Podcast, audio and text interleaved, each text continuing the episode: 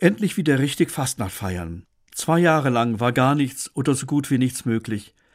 Aber jetzt gibt es sie wieder. Prunksitzungen, Bälle und heute auch die Rosenmontagsumzüge in den Fastnachtshochburgen.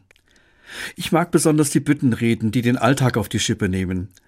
Man darf einmal frank und frei seine Meinung sagen und manchmal auch ein wenig überziehen.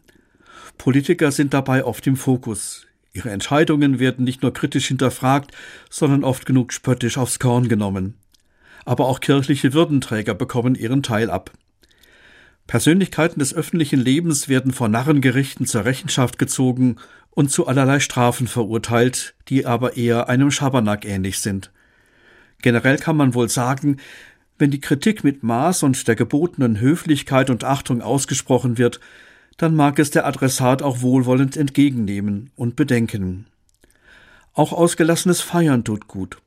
Für ein paar Tage kann man aus den Förmlichkeiten und der Steifheit des Alltags aussteigen, vielleicht in eine Rolle schlüpfen, dazu andere Kleider tragen oder sich gar hinter einer Maske verbergen.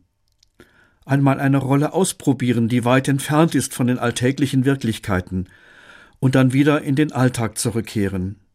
Das wirkt entspannend und es hilft ganz bestimmt, sich und seine Funktion nicht so wichtig zu nehmen. Dann haben die tollen Tage richtig verstanden eine entlastende Funktion.